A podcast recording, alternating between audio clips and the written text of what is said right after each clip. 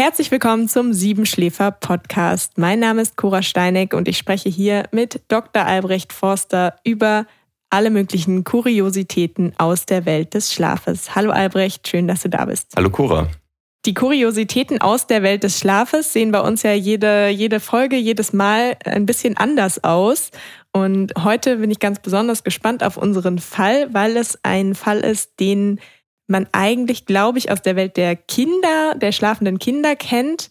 Dieser Fall hat sich jetzt aber in die Welt der Erwachsenen geschlichen. Ich weiß nicht genau, ob es ähm, seit der Kindheit schon da war oder nicht. Das wirst du uns gleich alles erzählen. Es geht um den Nachtschreck, ein, ein wunderschöner Name, der ja auch ein bisschen zu unserem Monster Spray passt, was wir vor, vor zwei Folgen, glaube ich, ähm, als Tool dabei hatten. Heute habe ich was Neues dabei, aber dazu später mehr.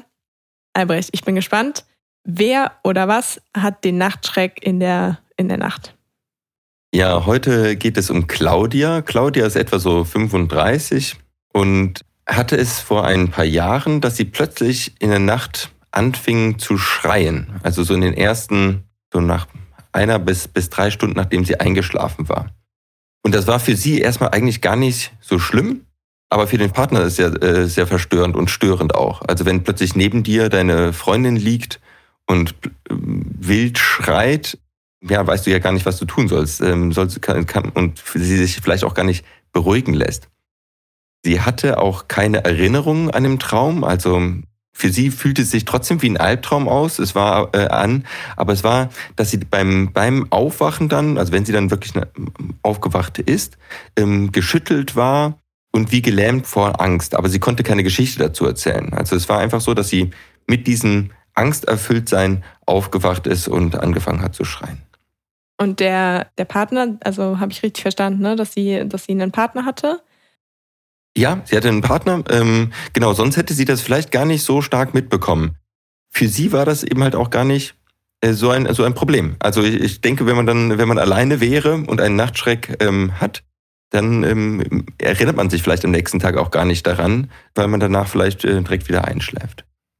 Also sie ist im Prinzip angsterfüllt aufgewacht und ihr Partner war aber schon wach, weil äh, er das die ganze Zeit mitbekommen hat, wie sie geschrien hat, hast du gesagt? Genau. Also schreiend im Bett lag? Äh, genau, meistens ähm, richten sich die Personen äh, auf. Also das ist meistens nicht nur liegend, sondern äh, ja, es, es, richtet sich auf ähm, und man schreit los. Wir haben es hier mit einer Aufwachstörung zu tun und äh, da, da summieren sich mehrere verschiedene Dinge drunter. Zum einen das klassische Schlafwandeln zum Beispiel. Da haben wir ja schon drüber gesprochen. Genau, wo man eigentlich gar nicht ans, ans Aufwachen denkt, weil der Schlafwandler erstmal noch schläft. Dann fällt eben halt ähm, der Nachtschreck drunter. Es gibt manchmal auch nur das desorientierte Erwachen, also im Prinzip Nachtschreck ohne Schreien, wo man einfach um sich herum guckt gar nicht weiß, wo man ist und man braucht etwa zwei, drei Minuten, um überhaupt klarzukommen und sich zu orientieren. Und äh, Sprechen im Schlaf gehört da möglicherweise auch, ähm, auch dazu. Also das sind, das wird alles äh, zusammengefasst unter Aufwachstörung. Aber der Nachtschreck ist die lautstarkste Aufwachstörung, wenn ich das jetzt richtig verstanden habe. Also die, die auch am intensivsten erlebt wird wahrscheinlich. Also außer natürlich, man schlafwandelt auf eine sehr besondere Art und Weise, aber in unserer Folge zum Schlafwandeln hast du ja auch gesagt, dass es ähm, meistens ganz alltägliche Handlungen sind, die man da macht und es klang nicht so, nicht so laut schreiend und verängstigend wie jetzt dieser Fall. Genau, also beim Nachtschreck ist es so, dass der Partner gar nicht weiß, was er tun soll oder auch die Eltern. Es ist sehr äh, verängstigend und verstörend. Das Schlafwandeln läuft eher ruhig ab. Da, da tapst jemand im Dunkeln. Ähm, vielleicht äh, stößt er sich irgendwo an oder wirft etwas herunter. Das kann natürlich dann auch laut werden. Aber es ist nicht, dass da jemand einfach ähm, ja wie von der Tarantel gebissen schreit. Ähm, und man, man macht sich dann natürlich Sorgen, dem wäre etwas ganz Schlimmes passiert. Und darum ist das am, am verstörendsten. Und du hast es ja eben schon angekündigt, das trifft meistens eigentlich Kinder so zwischen im dritten und im fünften Lebensjahr. Also ist äh, bei Erwachsenen nicht so häufig. Und wie kam das jetzt, dass Claudia betroffen war? Ja, das ist äh, ganz interessant. Also was ich dann gefragt habe, ist, ob sie eben halt als Kind schon mal schlafwandelte. Weil es ist eigentlich relativ selten, dass jemand, der Nachtschreck hat oder mit über 30 äh, schlafwandelt, dass der als Kind das gar nie gemacht hat. Und ähm, so dass der Fall wäre, dass man plötzlich anfängt mit über 30 Schlaf zu wandeln, dann würde ich immer raten, dass man dann zu einem Neurologen geht und das mal abklären lässt. Bei ihr war es ganz klassisch, dass sie eben halt schon das äh, Schlafwandeln äh, aus ihrer Kindheit her kannte. Sie hatte damals auch schon häufiger in der Nacht geschrien. Ihr Sohn hat auch mit fünf Jahren ähm, häufiger in der Nacht geschrien. Also man sieht. Ähm, Liegt in der Familie. Genau, das gibt es eine genetische Komponente. Und äh, man, es muss nicht so sein, dass alle Kinder, wenn man selbst ähm, schlafwandelt, auch schlafwandeln. Aber das kann eben halt gut sein. In den allermeisten Fällen ist es so, dass sich das auswächst. Also man kann sagen, dass zehn Prozent der Kinder Nachtschreck oder Schlafwandeln haben. Ähm, auch regelmäßig so in ihrer Jugendkindheit. Äh, Und bei den Erwachsenen reduziert sich das dann auf ein Prozent. Also es ist relativ selten, dass dann Erwachsene noch diese, diese Phänomene haben. Und jetzt mal bei den Kindern geblieben, äh, da ist das komplett unbedenklich. Also wenn du sagst, das sind 10 Prozent aller Kinder, kann ich mir jetzt vorstellen, dass jetzt nicht 10 Prozent aller Kinder irgendein großes Problem haben, wo man, wo man viel gegen tun muss, wenn es sich auch von selber verwächst. Also wenn jetzt mein Kind anfängt, den Nachtschreck äh, aufzuzeigen, muss ich mir Sorgen machen? Soll ich da zum Neurologen gehen oder ist erstmal alles okay? Im Grunde muss man sich da keine Sorgen machen. Es ist auch nicht so, dass dann irgendein Trauma vorliegt. Das ist eher eine organische Störung. Wir brauchen drei, drei Komponenten oder mehr, zwei bis drei Komponenten für den Nachtschreck. Zum einen braucht es relativ viel äh, Tiefschlaf. Und gerade Kinder haben viel mehr Tiefschlaf als Erwachsene. Mit dem Alter von 30 hat sich wahrscheinlich die Menge an Tiefschlaf halbiert, mindestens. Das Zweite ist, ähm, es braucht irgendeinen Aufweck Trigger, also irgendetwas, das dazu führt, dass, das, dass man häufiger wach wird. Das kann bei Kindern die Einschulung sein. Das ist so ein, ein leichter Stress, aber das ist ja nichts lebensbedrohliches. Das kann aber auch eine Erkrankung äh, sein, also irgendwie, also eine Erkältung zum Beispiel. Also es gibt viele kleine Stressoren, die, die einen aufwecken können.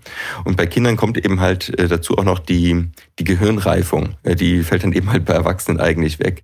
Da muss man sich vorstellen, dass ab 5 bis zum 25. Lebensjahr kommt es zur Myelinisierung. Da werden die, die Nervenzellen beziehungsweise die Verbindungen zwischen den Nervenzellen, die werden ähm, mit Myelin, einer Isolationsschicht, überzogen, damit die schneller äh, die Signale äh, leiten können. Und diese Myelinisierung, die, die schreitet wie so eine Wanderbaustelle vom, vom hinteren Teil des ähm, Cortex bis nach vorne. Und das kann bis zum, ja, bis zum 20., 25. Lebensjahr dauern. Und je nachdem, wo gerade die, ähm, diese Wanderbaustelle entlang läuft, kommt es zu unterschiedlichen Phänomenen. Und das ist äh, interessant, dass eben halt ähm, der Nachtschreck ähm, häufiger zwischen dem dritten und fünften Lebensjahr auftaucht und zum Schlafwandeln ist dann häufiger dann im Grundschulalter hat wahrscheinlich was mit diesem Fortschreiten dieser Wanderbaustelle zu tun. Also hat praktisch jede Kindheitsphase ihre eigenen Schlafbesonderheiten, ihre eigenen, ich will es nicht Schlafstörungen nennen, aber Schlafkuriositäten, die da häufig vorkommen. Und einige nehmen das dann eben mit in das Erwachsenenalter.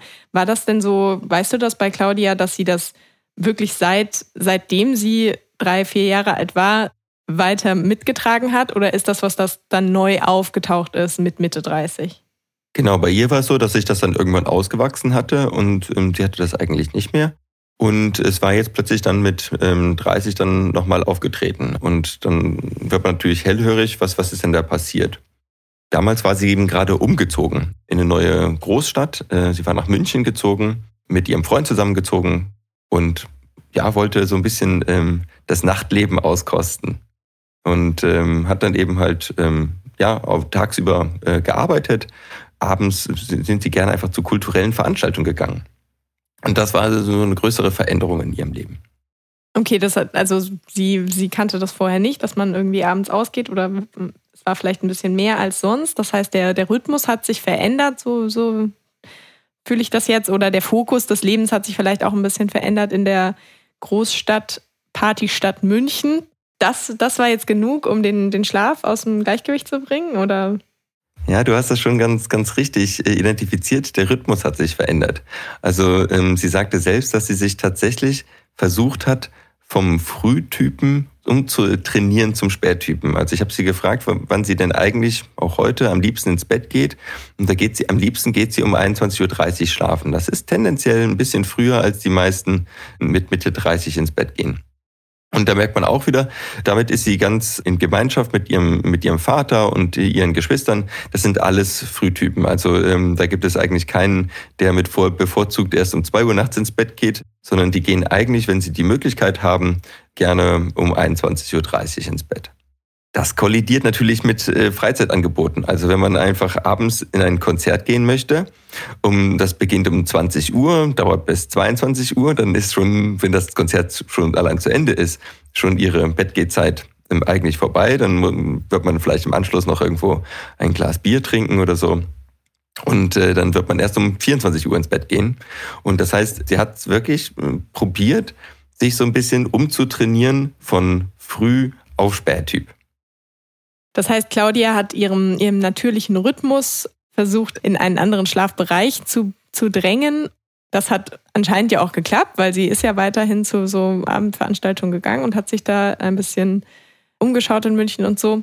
Aber die Konsequenz daraus war jetzt der Nachtschreck. Wie kommt das, dass jetzt bei Claudia das die Konsequenz war? Also ich kann mir vorstellen, mehrere Menschen gewöhnen sich ihren Rhythmus um oder zwingen sich dazu, länger wach zu bleiben, früher aufzustehen, als es eigentlich gesund für sie wäre oder intuitiv richtig für sie wäre. Wieso war jetzt bei Claudia da der Nachtschreck? War das einfach, weil sie schon aus der Kindheit dahin tendiert hat oder? Ja, ich würde jetzt denken, dass es drei Ursachen hat.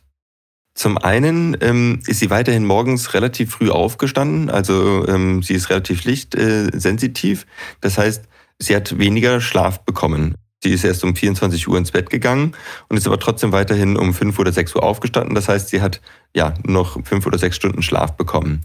Und das heißt, sobald wir anfangen, weniger zu schlafen, haben wir automatisch mehr Tiefschlaf. Und äh, mit Tiefschlaf haben wir natürlich dann die Möglichkeit, überhaupt so eine verkappte Aufweckreaktion zu haben. Also der Nachtschreck passiert immer als Aufweckreaktion aus dem Tiefschlaf hinaus. Und das ist äh, meistens in den ersten 90 Minuten oder in der zweiten 90 Minuten ähm, Phase, weil da haben wir den, den meisten Tiefschlaf. Also in 50 Prozent der Fälle passiert der Nachtschreck so 60 bis 80 Minuten nach dem ähm, Einschlafen oder eben halt dann ja so 130 bis ähm, 160 Minuten äh, nach dem Einschlafen. Also das sind so die, die, ja, 50 Prozent in, in der ersten Phase, dann nochmal 30 ähm, in, in, in dieser, äh, im zweiten Schlafzyklus und dann bleiben nochmal so 20 Prozent der äh, Events äh, in, in dem dritten Schlafzyklus. Aber in der zweiten Nachthälfte kommt das eigentlich nicht dazu.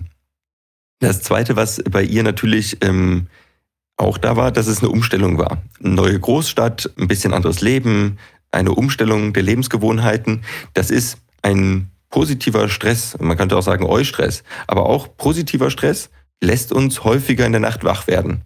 Das ist jetzt erstmal gar nicht dem, dem Schlaf schädlich, aber ähm, führt dazu, dass die Wahrscheinlichkeit, dass sie aus, ein, aus dem Tiefschlaf aufwacht und dann eben halt so eine verkappte Aufweckreaktion hat, dass das deutlich häufiger wird.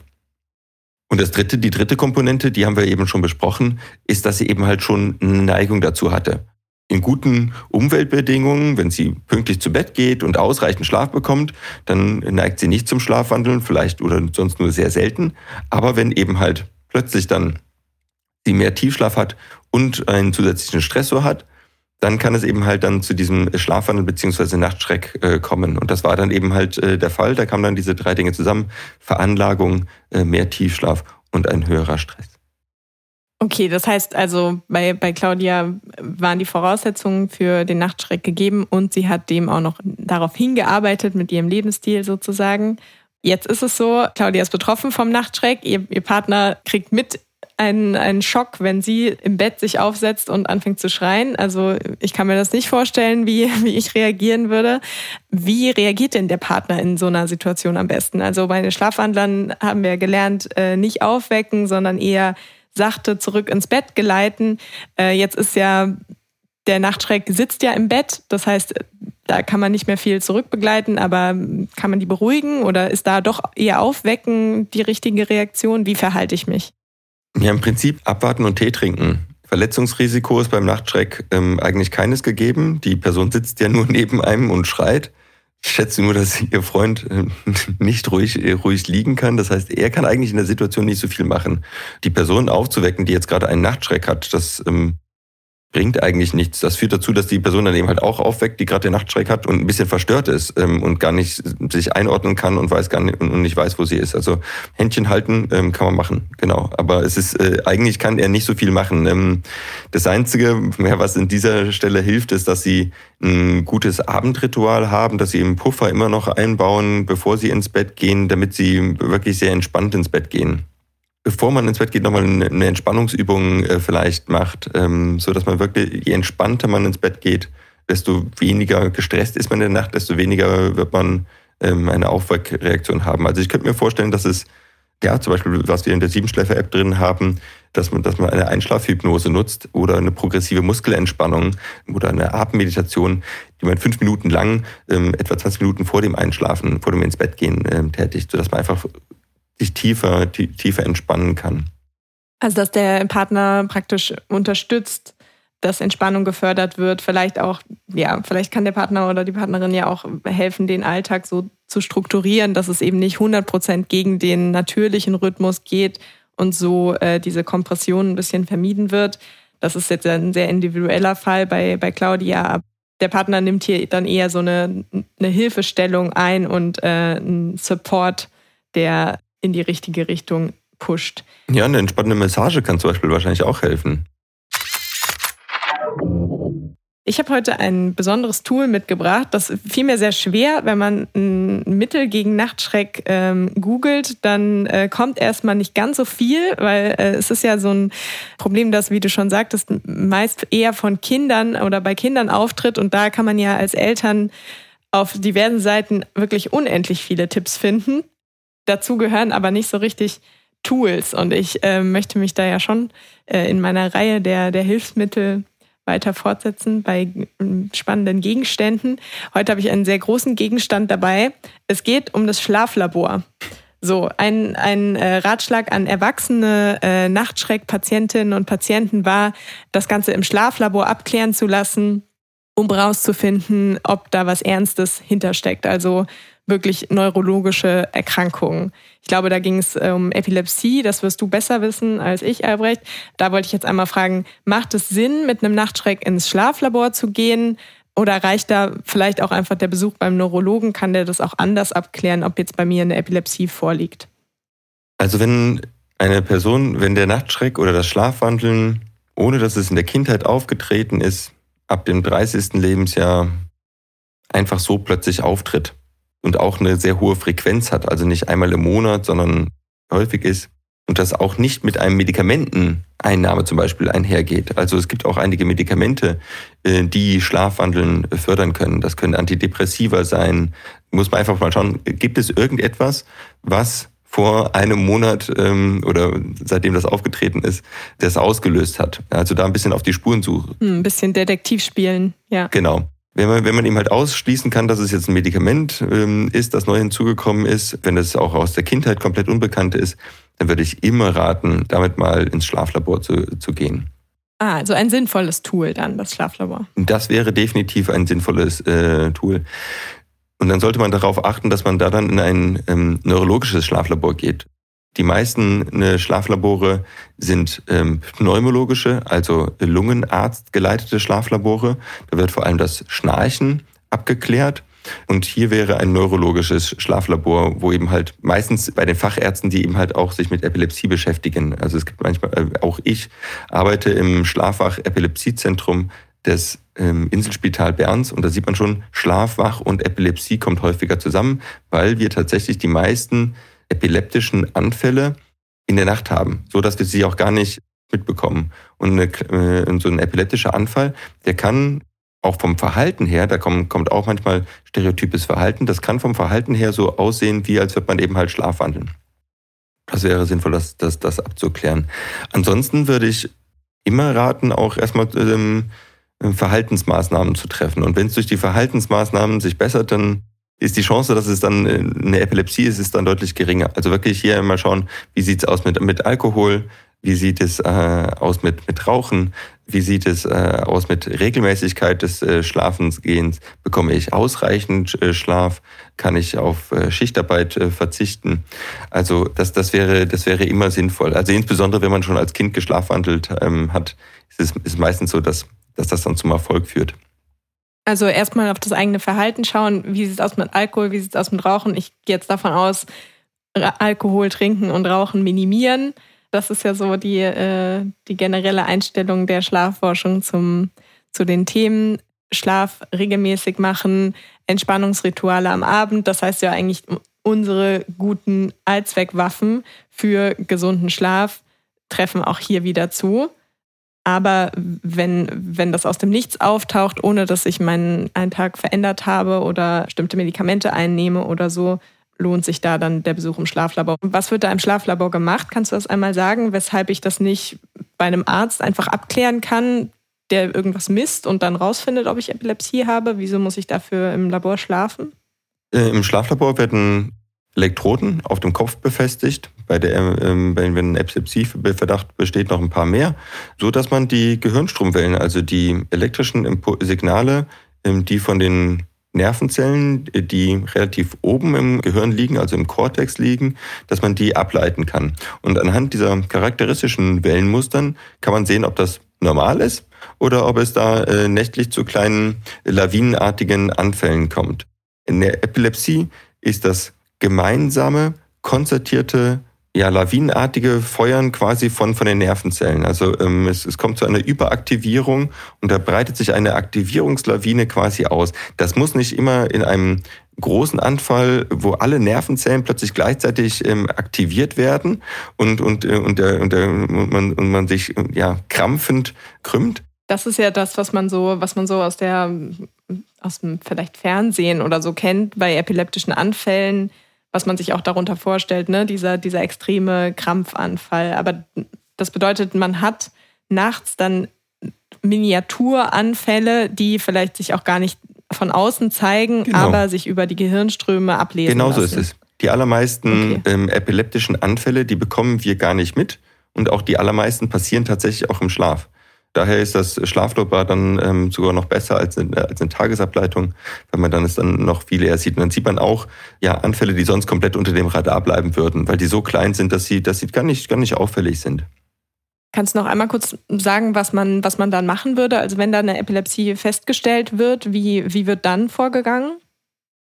Da verlasse ich dann meinen eigenen Fachbereich. Also das muss ich wirklich komplett den Neurologen ähm, überlassen ich glaube, dass, ja, das ist nicht Teil, Teil dieses Podcasts. Man kann Epilepsien mitunter sehr gut medikamentös behandeln und ja, das ist einfach auch sehr gut einfach für die Patienten zu wissen, dass sie, dass sie unter einer Epilepsie leiden.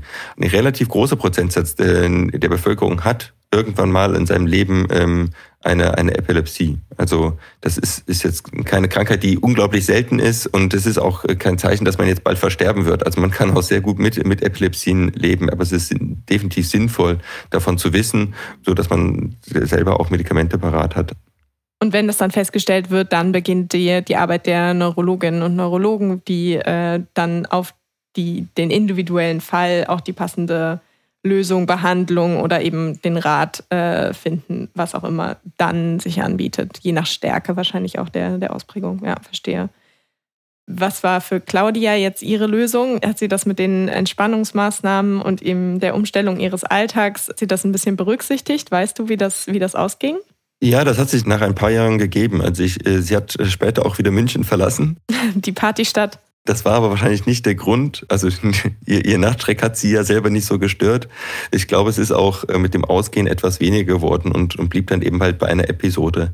Sie ist deutlich wieder ein bisschen ruhiger geworden und hat dann auch gemerkt, okay, sie kann gegen ihren eigenen inneren Chronotyp nicht angehen und ähm, ja, hat sich wieder angewöhnt, äh, eigentlich zu ihrer Lieblingszeit, also 21.30 Uhr, 22 Uhr ins Bett zu gehen. Das ändert nichts daran, dass sie immer noch ab und zu sehr, sehr gerne ausgeht. Aber sie, sie hat es aufgegeben, sich zum Abendtypen umzutrainieren. Und das ist, glaube ich, auch eine wichtige Take-Home-Message. Man kann nicht aus einem Frühtypen einen, einen äh, Spättypen machen. Das, das führt dann plötzlich ja zu einer Veränderung, Veränderung des Schlafes, ja. Ja, das war ein sehr spannender Fall und ich finde dieses, dieses gruselige Phänomen des Aufschreckens in der Nacht, des Aufsitzens und plötzlichen Schreiens, was man sich, glaube ich, überhaupt nicht vorstellen kann, wenn man das nicht schon mal erlebt hat. Also mir fällt es sehr schwer. Es ist, äh, fühlt sich an wie ein, eine Szene aus einem Film. Die haben wir jetzt hier ein bisschen mehr entschlüsselt und vielleicht auch dem einen oder anderen Partner, der Partnerin oder äh, Eltern die Angst genommen vor diesem Phänomen, auch wenn es sehr gruselig daherkommt. Ja, ich würde noch einmal zusammenfassen, worum es heute ging, Albrecht, wenn wir nicht weitere Informationen noch dazu haben, aber ich glaube, das war sehr rund. Es ging um Claudia, Mitte 30, die vom Nachtschreck betroffen ist. Das Nachtschreckphänomen tritt eigentlich eher bei Kindern auf, und zwar bei 10 Prozent aller Kindern. Das heißt, muss man sich erstmal keine großen Sorgen machen, dass bei dem Kind irgendwas nicht stimmt. In der Kindheit hat das mit den Verwachsungen im Gehirn zu tun, mit der Gehirnentwicklung und daran, damit zu tun, dass Kinder besonders viel Tiefschlaf haben. Bei Claudia lag es wahrscheinlich aus einer Kombination. Sie hat versucht, ihren Chronotyp ein bisschen umzuerziehen. Sie ist früh aufgestanden und ist trotzdem spät ins Bett gegangen. Das heißt, ihr Tiefschlaf hat sich komprimiert und äh, sie hatte sowieso schon eine Neigung dazu, äh, zu Schlafwandeln. Und das kam äh, aus der Kindheit schon, daher kannte sie das.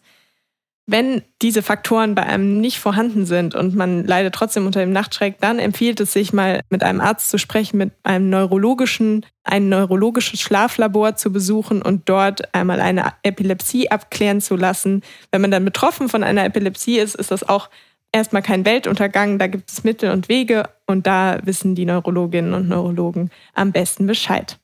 Albrecht, hast du noch was zu ergänzen? Habe ich was vergessen hier in meiner Zusammenfassung? Nein, ähm, ich glaube, das ist, äh, da ist viel dabei gewesen, ja.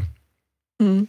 Vielleicht kann man noch die Entspannungsmethoden, die wir, die wir empfehlen zum Einschlafen, äh, hinzufügen und den gesunden Lebensstil mit möglichst wenig Alkohol, möglichst wenig Rauchen und ähm, einem immer ähnlichen Schlafrhythmus. Genau, denn auch ähm, Alkohol, insbesondere in Verbindung mit leichtem Schnarchen, kann auch wieder zu den Wegreaktionen führen. Also ja, äh, ein entspannter, regelmäßiger Schlaf ohne Drogen führt immer zu, einem, zu einer Besserung des Schlafes, ähm, egal wer, wer es ist. Hier auch gerne nochmal bei der schnarchenden Schlafwandlerin reinhören. Ich glaube, das war unsere allererste Folge. Auch da gibt es bestimmt ein paar Tipps, die, die da relevant sind. Ja, dann wünschen wir euch eine gute Nacht und äh, freuen uns auf die nächste Folge. Ade.